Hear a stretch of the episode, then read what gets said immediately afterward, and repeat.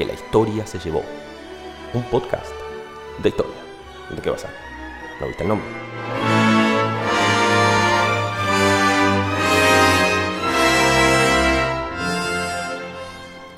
Hola a todos, bienvenidos a un nuevo capítulo de Lo que la historia se llevó. Un podcast que hacemos dos amigos aficionados a la historia. Mi nombre es Coco y le doy la bienvenida que está del otro lado de la línea en medio de esta pandemia mundial que haces, Nacho Ignacio Casarley. ¿Qué tal? Buenos días, buenas tardes, buenas noches. Coco, ¿cómo va? Bien, eh, tranquilamente después de haber grabado el podcast de Sarajevo. Me gusta mostrar las costuras del show. No, me encanta, me parece fantástico. Es un lindo episodio eh, con mucha información. yo lo que recomiendo si están escuchando este eh, antes que, que, el de Sarajevo es que lo escuchen con lápiz y papel porque hay, hay muchas cositas lindas como para ir anotando, como para ir eh, apuntando, si, si, les interesa, si les gusta, que seguramente sí, si no, ¿por qué lo estarían escuchando? qué graso error empezar a escuchar un podcast de historia si te interesa más o menos. Claro, completamente. Pero si, si lo que yo estoy recomiendo para hoy es que si el tema que tratamos no, no les interesa per se, quédense porque les aseguro que para el final van a salir eh, con muchas ganas de, ir a buscar mucho más desde ya. No, no esperaba que me hagas esta venta hermosa que me hiciste. Viste, bueno, pero hay que, hay que vender, si no, ¿para, qué ¿para qué estamos? Me parece bien. De hecho, hoy vos vas a ser el que va a decir, el que va a presentar el tema, sí. Vos tenés que dar ese paso. Perfecto. Sí, si, si querés ya arrancamos porque es un tema muy lindo y no quiero, yo te quiero, hacer no quiero aburrirlos. Yo te quiero hacer esperar. Bueno. Porque yo los quiero aburrir, aunque sea un poco. Genial, genial. Que quede, claro que es poco el que está tomando esta postura. No, me bajo, me bajo, me bajo. No, no, no tengo razón. Ignacio, dale que sobo. Sí, hoy en lo que la historia se llevó, hablamos de la revolución de Haití.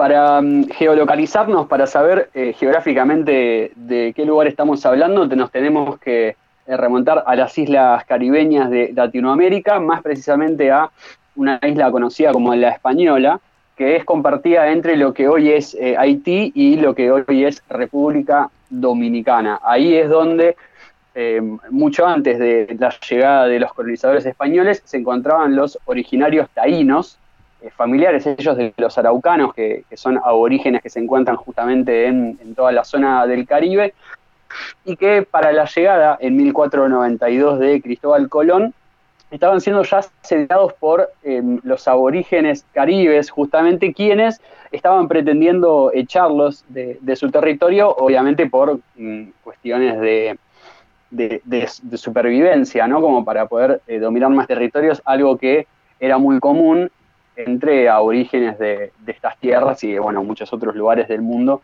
por aquel entonces. Taínos, eh, perdón. la isla ¿eh? tiene un. Taínos son los que dice René en la canción, ¿no? Como los indios taínos que le decía la, la madre que tenía que cantar. El, calle 13, René, residente. Sí, sí, sí, ubico, me, me, matás con la referencia porque no la, no la conozco, pero seguramente sí, porque no hay otros taínos por lo menos que yo conozco. Yo a lo largo de la edición lo googleo y te lo confirmo. Fantástico, dale. Em, como, les contaba, los, hay, un detalle muy lindo con respecto, bueno, lindo anecdótico, vamos a decir, con respecto a la, llegada de Cristóbal Colón a América, y es que en diciembre de 1492, Colón desembarca justamente en la isla que pasa a nombrar la Española y que eh, obviamente pasa a ser dominio de la corona española, y es allí en la zona que hoy es Haití, que es el este de la isla, donde pasan su primera Navidad fuera de eh, tierras europeas, en estas nuevas tierras que, llamarían en su momento las nuevas Indias, ¿no? y por los cuales obviamente eh, pasan a nombrar indios a todos los originarios que estaban en ese lugar. Eh, la isla fue territorio español de 1492 hasta 1665 aproximadamente, cuando los franceses que eh, han tenido una, interesante historia en, América, en, toda América, aunque mucha gente seguramente no lo sepa, em, conocen la isla, llegan hasta allí y empiezan a negociar con los españoles por el dominio por lo menos de la mitad del territorio. Y es allí justamente donde eh, se genera lo que es la separación entre República Dominicana, que son eh, que habían sido colonizados por los españoles, y Haití, que fue dominada por los franceses. Haití, como colonia francesa, eh, fue una de, de, las colonias más importantes económicamente por varias cuestiones. En principio, Haití fue la tierra en donde más explotó azúcar y café que eran eh, dos de las materias primas más codiciadas del continente, sobre todo por em, lo que había traído justamente a los españoles a América, que era el cierre de, la, ruta de las Indias. ¿sí? Los, españoles negociaban con, los asiáticos desde hacía muchísimo tiempo por materia prima y diferentes conflictos que se habían dado por esos lugares habían hecho que Colón buscara una ruta alternativa, que es justamente la que le hace llegar aquí y es justamente por eso que explotan tanto eh, las tierras que tienen los franceses. En su dominio de Haití descubren que la isla es muy rica en, estas dos materias, sobre todo en el azúcar. El azúcar haitiano es uno de los más famosos del mundo, también dicen eh, de los más ricos, o sea que particularmente no pude comprobar, pero vamos a creerle a la historia que, así lo demuestra. Es un pecho eh, dicho. está como re refinada el azúcar, ¿o no? Puede ser realmente mucho más rica, no sé habrá, tendrá algo en la tierra particular que, que la haga más rica o será la, manera de, trabajar la tierra, supongo. Puede ser, amigo. Eso habría que, habría que preguntarle a algún haitiano, ¿no? algún francés. Para la próxima. Claro. Em, la, es muy loca la composición de lo, que es em, la sociedad de la colonia haitiana, de la colonia franco-haitiana, porque contaba en, su momento de apogeo con entre 500 y 800 mil em, esclavos. Haití es eh, una de las islas en las que más eh, esclavos hubo, de hecho, la población originaria, taíne, eh, no fue exterminada, pero sí fue reemplazada lentamente por esclavos africanos que eran llevados de Francia hacia la isla justamente para trabajar las tierras y eh, contaba inclusive con una, un flujo de, esclavos nuevos de entre 10 y 40 mil por año, es decir, había esclavos africanos entre esos números que eran llevados todos los años a tierras haitianas justamente para la, explotación de la tierra, ya sea para azúcar o café.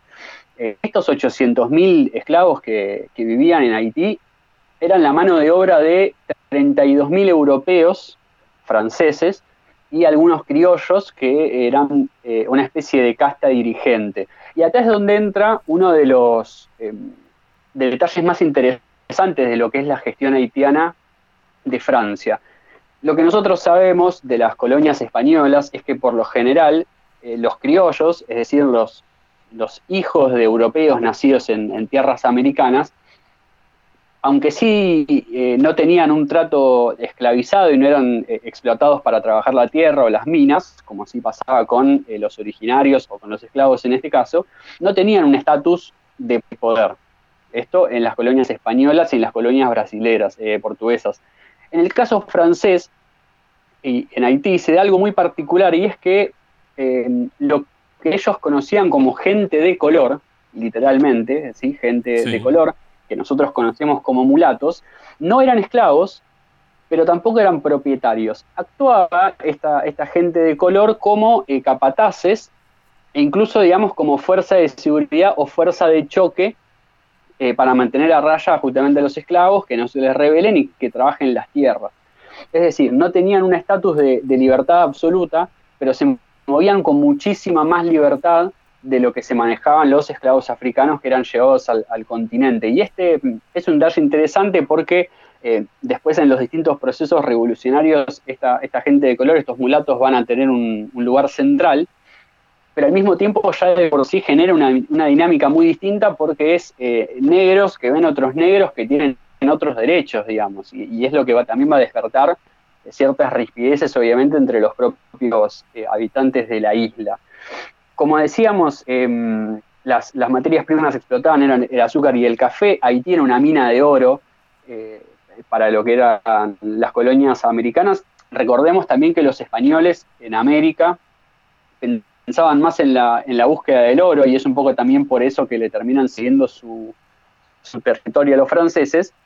Pero bueno, la, corona francesa se había dado cuenta que más allá del oro, que, lo había en Haití, aunque era poco, eh, la explosión de, las materias primas y también la explosión de esclavos, porque la afluente de esclavos claramente era enorme, eran negocios que para la época, eh, estamos hablando de siglo XVII, principios del siglo XVIII, eh, eran más que redituables. Y es por eso también que Francia mm, quiso mantener constantemente el, dominio de la isla, que durante muchísimos años em, lo pudo hacer.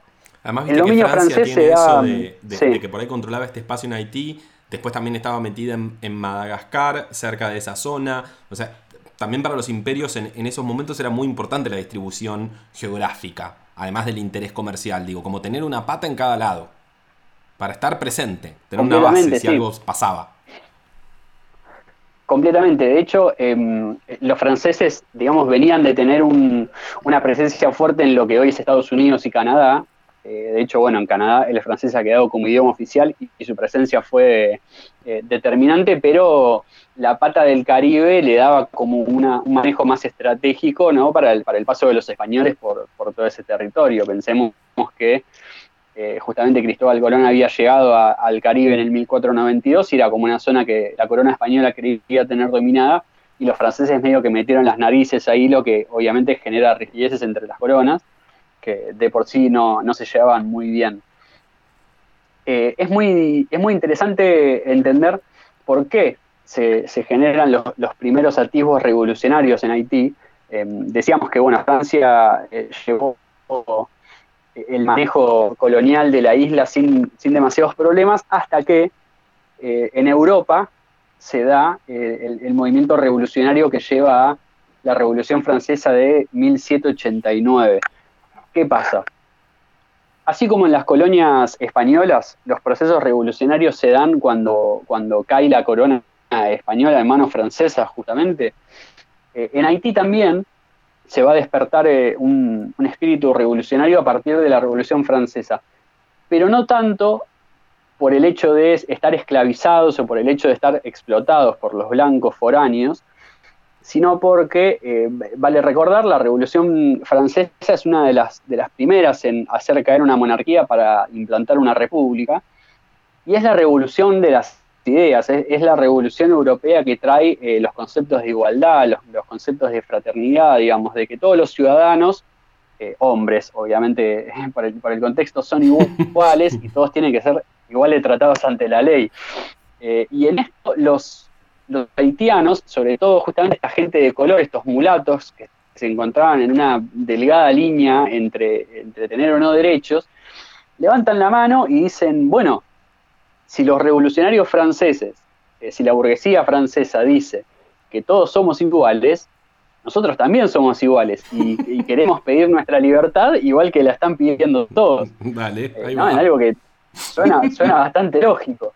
Sí. Em, el, problema es que la Revolución Francesa, por más progresista que haya sido para la época, tenía un pequeño detalle, que es el detalle que tienen la mayoría de las revoluciones de la época, como la estadounidense también, que se da eh, más o menos por los mismos años, que es que no, eh, busca la abolición de la esclavitud. Es decir, los burgueses franceses en, el continente, eh, en el continente europeo, buscan terminar con la, con la corona, pero no buscan terminar con los dominios coloniales ni con la ni con sus esclavos en las colonias que le, trabajaban gratis, digamos, era una mano de obra recontra barata que les daba muchísimos beneficios económicos, eh, por lo que veníamos hablando, por lo cual, eh, obviamente, por más de que eh, bregaran por la libertad y por la igualdad, no iban a buscar nunca terminar con un sistema que obviamente les funcionaba. Em, en todo, este, en todo este contexto, los primeros que buscan la, que buscan, digamos, levantarse contra el dominio colonial son los conocidos como cimarrones. ¿Quiénes eran estos, estos cimarrones en, la, sociedad haitiana?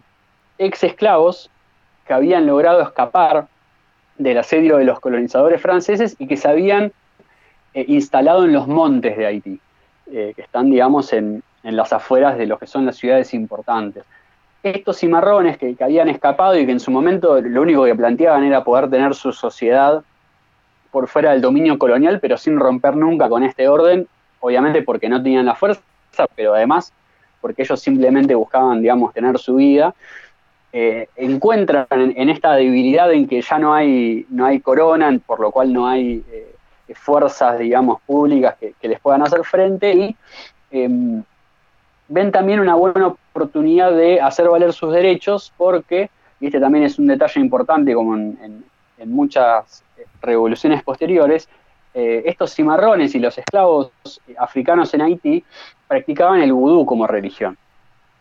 Y obviamente los colonizadores franceses eh, no veían con buenos ojos la, práctica de una religión que no fuera la propia, como suele pasar, eh, por lo cual atacaban constantemente em, a, los haitianos que practicaban el vudú.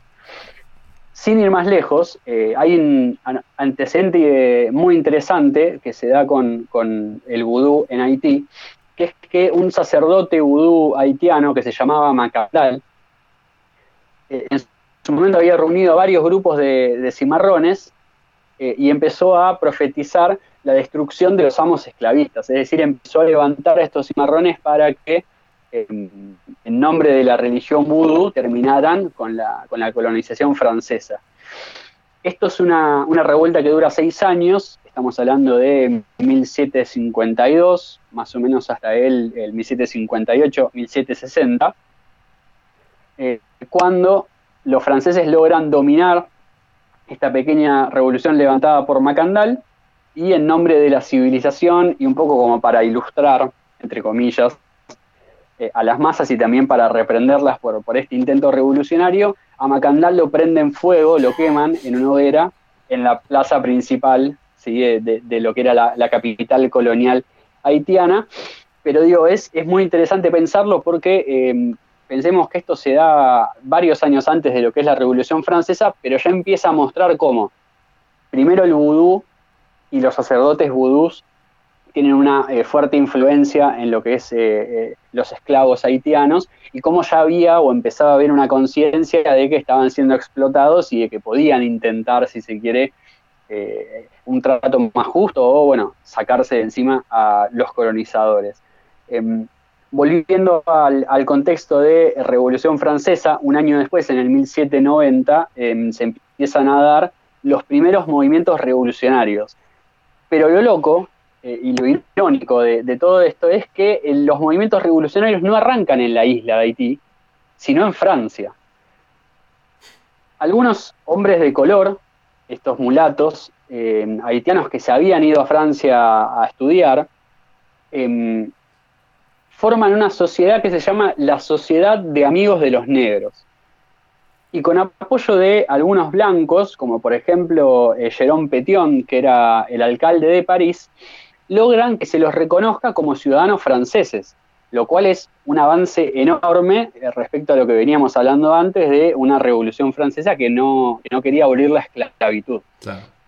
Justamente el detalle está en que mm, estos mulatos amigos de los negros que vivían en Francia eh, logran eh, conseguir su ciudadanía, pero lo que no logran es que los esclavos de las colonias sean reconocidos como ciudadanos franceses por lo cual, digamos, habían logrado una, adquisición de derechos a media asta, pero no estaban logrando la, eh, terminar con la esclavitud, que era justamente el problema que asediaba la isla.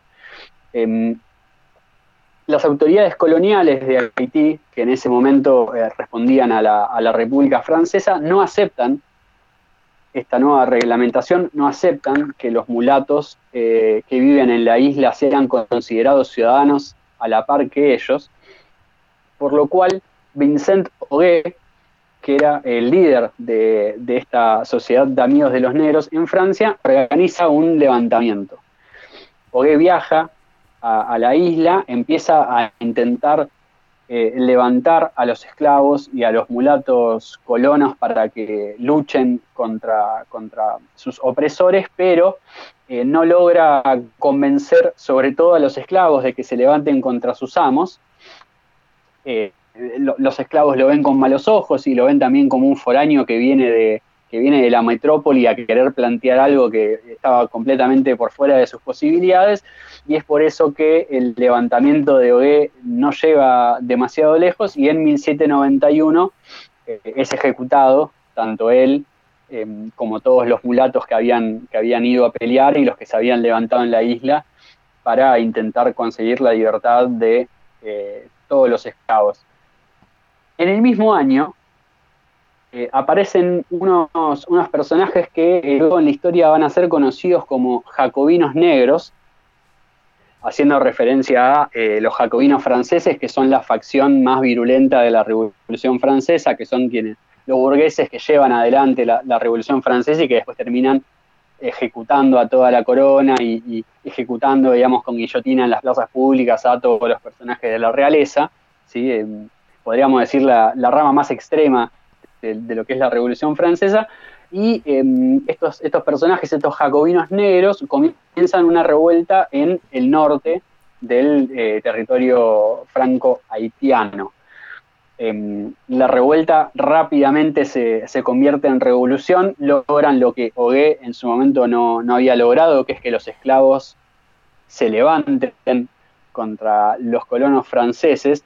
Eh, de todas maneras, en este sentido sí hay una, una coincidencia en la, en la, mayoría de los historiadores que, han trabajado el tema, que es que si hay un detalle que tiene la revolución haitiana, es que no podemos hablar de una división clara entre esclavos contra colonos franceses, digamos, o esclavos y mulatos contra eh, colonos franceses. Es decir, lo que todos dicen es que en los dos bandos había em, presencia de, las tres em, digamos, de, las tres partes de la sociedad colonial. Es decir, había esclavos que estaban a favor de, su liberación y había otros que no.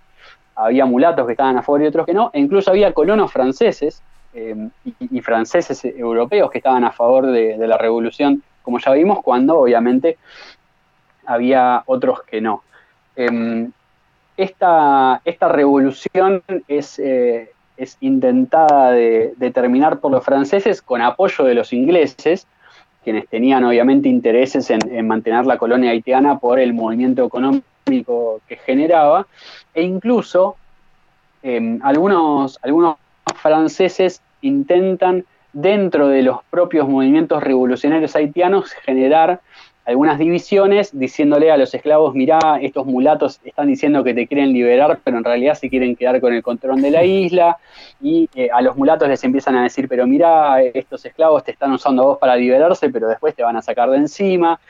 Em, hay un montón de, intentos, digamos, de, generar conflicto interno en, los movimientos revolucionarios haitianos, cosa que no se logra, eh, porque en 1801 eh, este movimiento revolucionario de, los jacobinos negros tiene el control total, no solo de, la parte francesa de la isla, sino también de la parte española, que cae en la volteada y, los, esclavos y los mulatos franceses dicen, bueno, ya que estamos por esto, vamos por más, y, y toman también la, colonia española, mientras España, em, la, corona española estaba con muchísimos conflictos a punto de ser... Eh, de ser tomada por el, por el hermano de Napoleón y, bueno, todos los conflictos que, ya conocemos porque nos han repercutido a nosotros en nuestra propia revolución.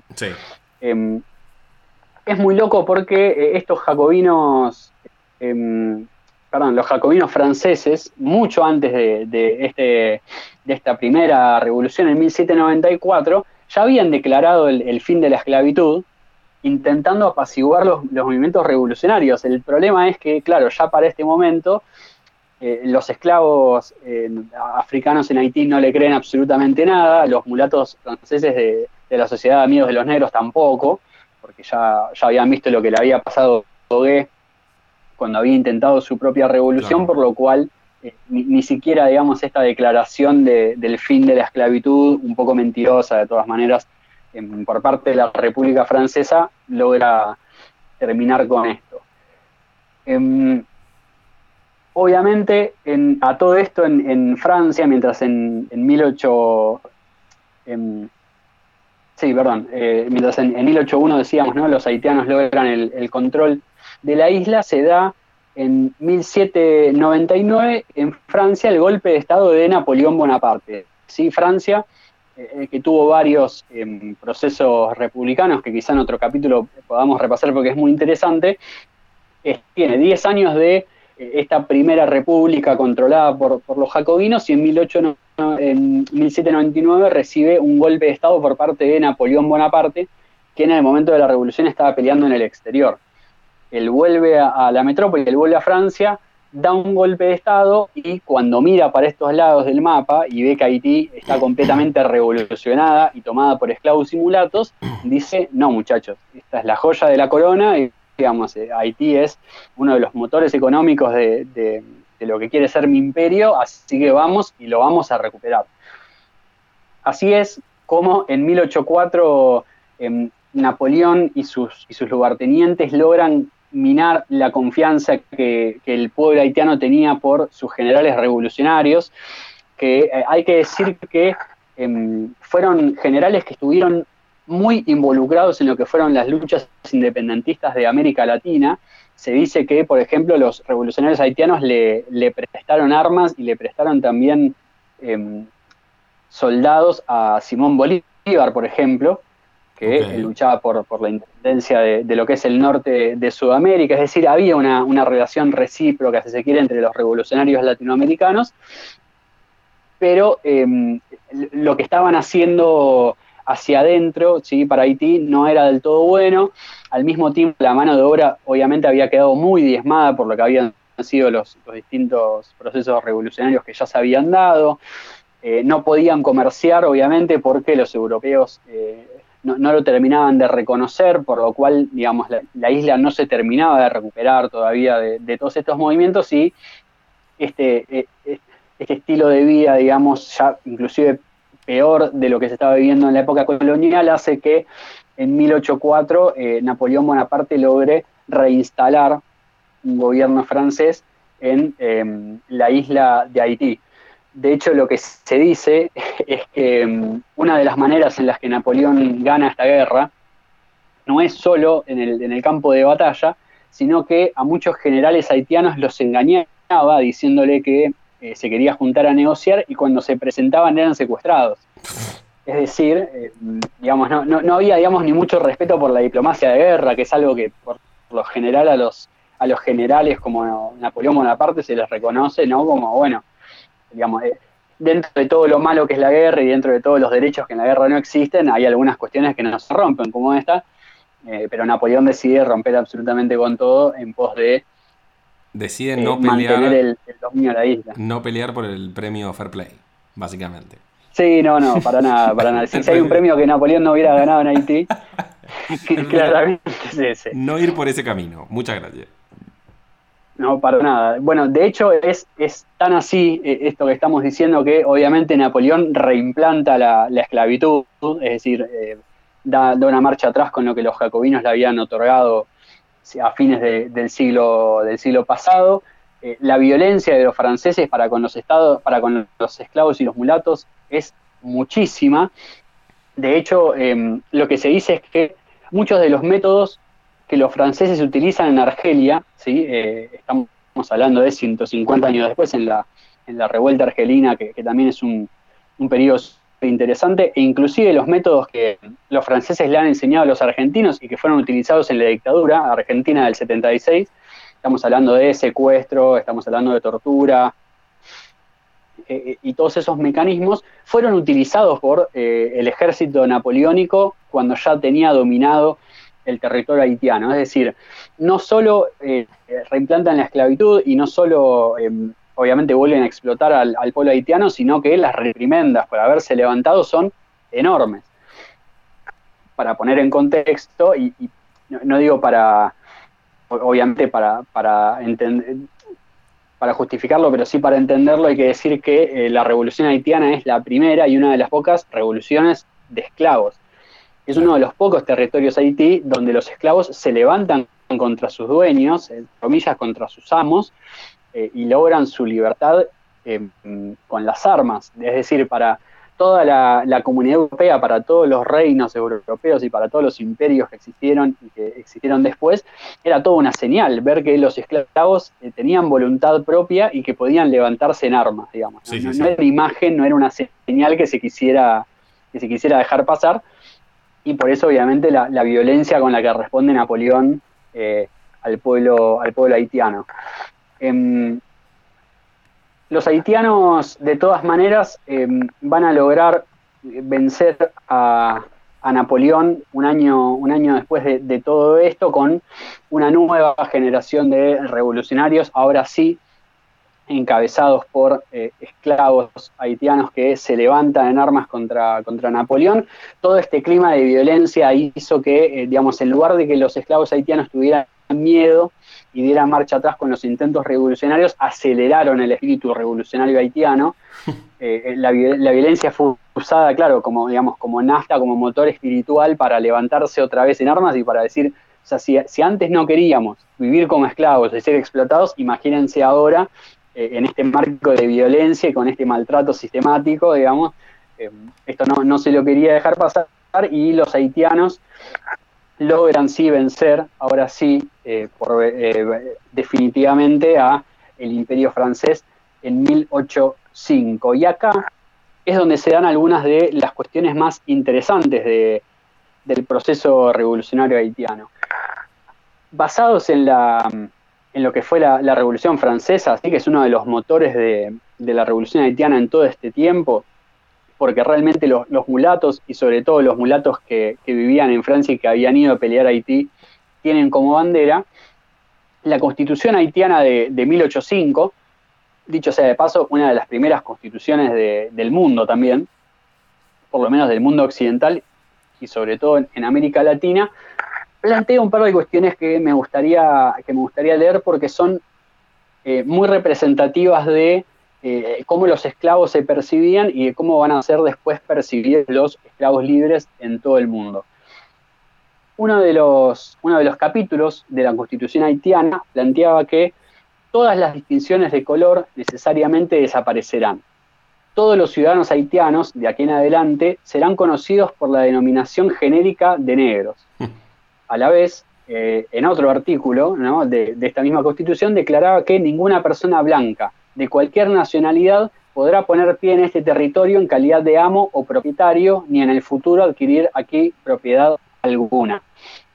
Es decir, no solo se elimina la palabra esclavo del territorio, es decir, es, una palabra innombrable y todos se, se autoperciben como negros, pero al mismo tiempo como libres, ¿no? Como igualando estos dos conceptos, sino que lo que dice es que no venga nunca más ni un blanco ni un foráneo a querer ser dueño de nada, digamos. Este es territorio negro y es territorio libre, ¿no? Como dos declaraciones de principios enormes. Sí, sí, sí. Em, otro de los, otro de los simbolismos que, me parecen muy interesantes de, lo que es el, Haití actual es que si alguna vez alguno vio la bandera de Haití, es una bandera que es roja y azul, ¿no? que son los colores también de la bandera francesa. Y uno dirá, la bandera francesa también tiene un blanco, una, franja blanca en el medio. ¿Qué pasa? Los haitianos la eliminan justamente como una señal de, este, de borrar, digamos, la herencia blanca que podría haber quedado en el territorio haitiano y diciendo, no, esta, esta nueva república, esta nueva república de Haití, eh, que dicho sea de paso es el nombre que tenía el territorio cuando los taínos eran los, los dueños de, ese territorio de la isla, no, va a tener, digamos, ninguna herencia blanca, el blanco se va a eliminar de la bandera y nos vamos a quedar con los otros dos colores. Lo que sí tiene, perdón Nacho, me meto con esto, que yo soy medio fan de las banderas, es una de las pocas banderas que tiene un cuadrado blanco en el medio. O sea, tiene azul arriba, rojo abajo y en el medio un cuadrado que contiene su escudo, que son dos cañones y una frase ahí en francés que dice que la unión hace la fuerza. Pero me llama la atención el cuadrado. Muy raro. Sí, sí, sí, sí, es verdad, es verdad, la, mayoría por lo general tiene algún símbolo, pero no, no diferenciado de lo que es el resto de la bandera, es cierto, es un lindo detalle. Em, uno pensaría que, la historia es linda, ¿no? Y que, termina bien, los haitianos libres, eliminando la palabra esclavitud, planteando la igualdad de todos sus ciudadanos, ¿no? orgullosos de, su negritud, que es algo que hoy por hoy sabemos no, es algo fácil, y lo vemos con, las noticias día a día en, muchos países supuestamente mucho más civilizados, pero lamentablemente tengo que contar que hay un detalle de la, de la independencia de Haití que lo hace realmente paradójico la revolución de Haití triunfa, em, más allá de, las dificultades económicas que tienen para poder poner en pie, digamos, todas las ciudades destrozadas por la cantidad de conflictos que, hemos visto que se han sucedido, que, corresponden a muchísimos años y años de lucha. Eh, em, ninguna nación de Occidente, y, ni ninguna nación en general, reconoce a la nación haitiana como una nación libre e independiente, justamente por lo que hablábamos antes, porque sería un pésimo antecedente que los esclavos negros de cualquier lugar pudiesen levantarse en armas, conseguir su independencia y encima ser reconocidos por el resto de las naciones, digamos. Era un ejemplo que ninguna nación, ni los Estados Unidos, que eran una nación joven, eh, querían reconocer, porque significaba un peligro. ¿Cómo es que, digamos, además del rechazo al, reconocimiento, cómo es que los europeos se imponen ante los haitianos? De la siguiente manera. 1825, ¿sí? Eh, estamos hablando de 20 años después de, lo que es la, revolución y la declaración de independencia de Haití, Francia acepta reconocer a Haití como una nación independiente solo si le paga una indemnización, y la palabra es clave porque no estamos hablando de, una multa, ¿sí? sino una indemnización por eh, toda la plata que los dueños de, los, de, los, campos y de los esclavos habían perdido justamente por la revolución haitiana, eh, una indemnización de 150 mil francos. Algo así como lo que hoy por hoy serían 21 mil millones de dólares. Mm. Este es el, precio, digamos, que Francia le pone a, la libertad haitiana. Y lo peor de todo es que, claro, Haití, digamos, aún con todo un año de trabajo, no juntaba eh, la plata de la primera cuota, ¿sí? que era em, lo que tenían que pagar. De hecho, esta, esta especie de multa eh, multiplicaba por 10 lo que Haití podía producir en un año, ¿sí? para que se imaginen, digamos, la, proporción. Entonces, ¿qué tuvo que hacer Haití para poder pagarle a Francia? Pedir un préstamo. ¿A quién le tuvo que pedir el préstamo? A Francia, porque Francia no le permitía a Haití pedirle un préstamo a otra nación. Por lo cual, o sea, Haití pide un préstamo, el cual eh, lo peor es que es menor en, cantidad de dinero a lo que debía, por lo cual eh, Haití paga su primera cuota a la mitad, porque no logra ni siquiera conseguir el total. Entonces le, queda no solo debiendo a Francia dinero eh, de esta indemnización de la primera cuota, sino que también le, queda debiendo dinero al banco francés que le había prestado la plata para pagarlo. Con intereses. Eh, y, así, digamos, con intereses, obviamente. Y sucesivamente después alemanes y estadounidenses, además de ingleses, le prestan dinero a Haití para eh, mantener esta deuda con intereses y para que Haití pueda ir pagando. Eh, ustedes dirán, bueno, esto fue hace muchísimo tiempo, digamos, ¿no? Francia cuando se volvió un Estado-nación moderno eh, cortó con todo esto, em, debo decir que no, que, esta, que esta deuda persistió y que si, si digamos, es recién en 1945-46 cuando Haití termina de pagar la indemnización por su independencia del 1804. Es decir, en plena modernidad y mientras muchísimos países eh, se, independizaban, digamos, y generaban sus gobiernos y demás, Haití siguió pagando religiosamente esta indemnización y Francia nunca eh, hizo una reparación histórica y dijo, no, muchachos, ya no me paguen más, esto que nosotros les estamos planteando es una locura, digamos, ustedes no deben nada, la esclavitud está mal. Nunca pasó, Haití pagó religiosamente la, indemnización y los intereses, lo cual, bueno, también explica obviamente por qué Haití es una nación que pasó de ser la joya de la corona y uno de los motores económicos de, la América colonial al país con, em, con los problemas estructurales que hoy tiene, ¿no? Digamos, todo por eh, una, deuda escandalosa que le, planteó el gobierno francés en su momento y que a Haití le costó muchísimos años eh, poder subsanar. Sí, tienen esa cuestión, estos pueblos además dominados a, fuerza de monocultivo o de dos cultivos, como decías en, algún momento del relato, eso de que cambió la taba mundial y te fuiste a la B. Y te fuiste a la B y te recontra fuiste. Sí. Y además todo esto que decís, Completamente. El, el, historial de violencia siempre una marca te deja y nada, hoy por hoy Haití es de los peores lugares del mundo para vivir. Es una pobreza extrema. Exacto.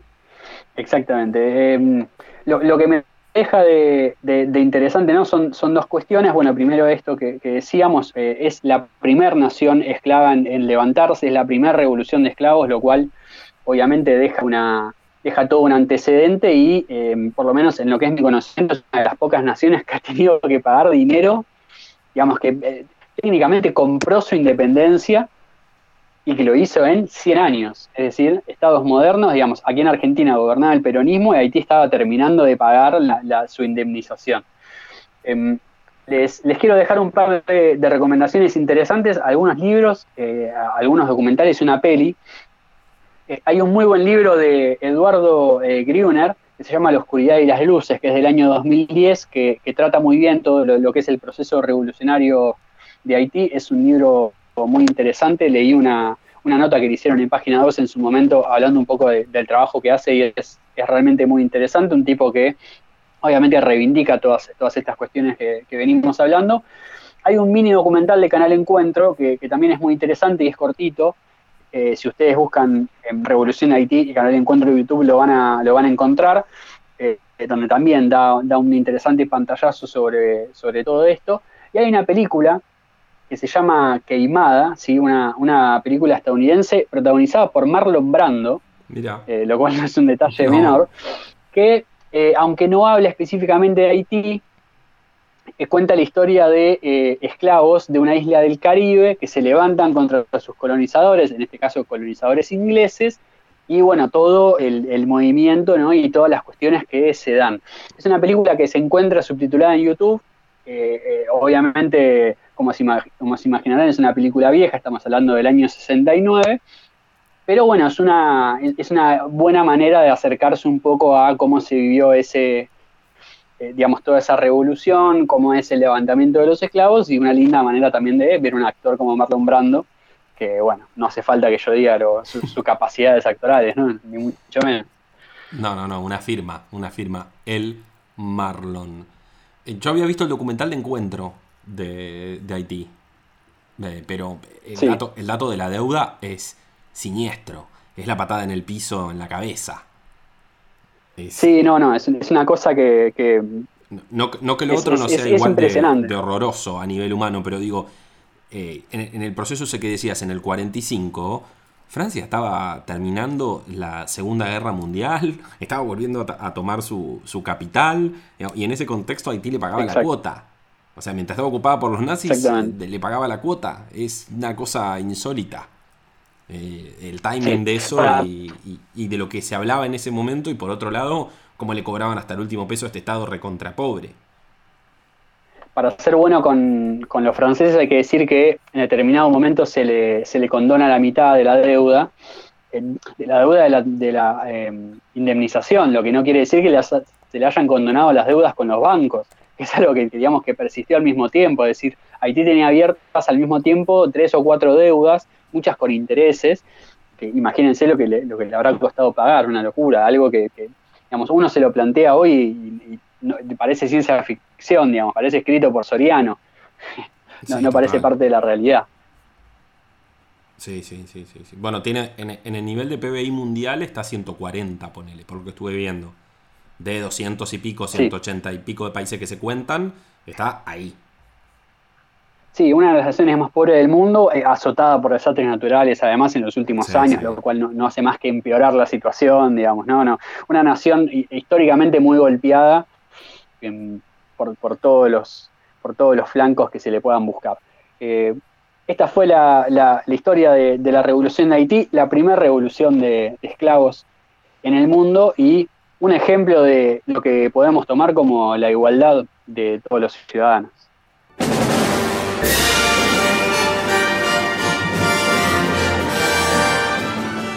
Si te gustó lo que hacemos, seguinos y déjanos tu me gusta.